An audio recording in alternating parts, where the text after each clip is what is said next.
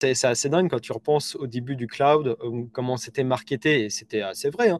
C'était euh, perdez plus de temps sur l'infrastructure, perdez plus de temps sur les serveurs physiques, euh, euh, mmh. commander des serveurs, les installer, les mettre à jour, etc.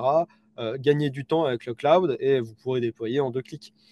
Et c'est rarement le cas maintenant. Enfin, tu regardes les gros, les, les, les, gros cloud providers américains tu as, plein de gens qui s'y retrouvent parce qu'ils y ont passé des heures et des mois et des mois euh, dessus. Donc, ouais, ils savent où cliquer, ils savent euh, euh, à, quoi correspond tel produit. Mais tu vas sur, sur n'importe quel gros cloud provider comme ça aujourd'hui, tu vas sur le site, tu ne comprends pas.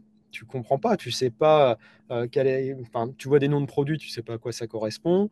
Euh, je te parle même pas d'essayer de comprendre combien ça va te coûter. Maintenant, tu as des certifications justement pour dire, on, sait, enfin, on, en est à un point où on dit, tu passes une certification pour dire, je sais utiliser euh, le produit d'une société. C'est assez incroyable. Quoi.